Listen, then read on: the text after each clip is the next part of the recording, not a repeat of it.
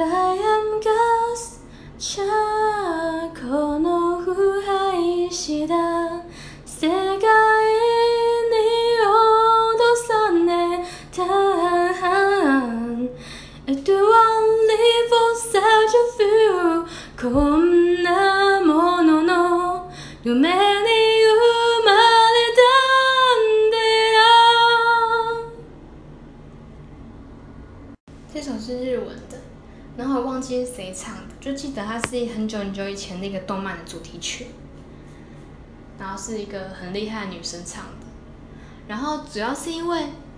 我发现这个 po 上去底下都会写个中文，我要挑战它的 bug，看来是它会写个日文。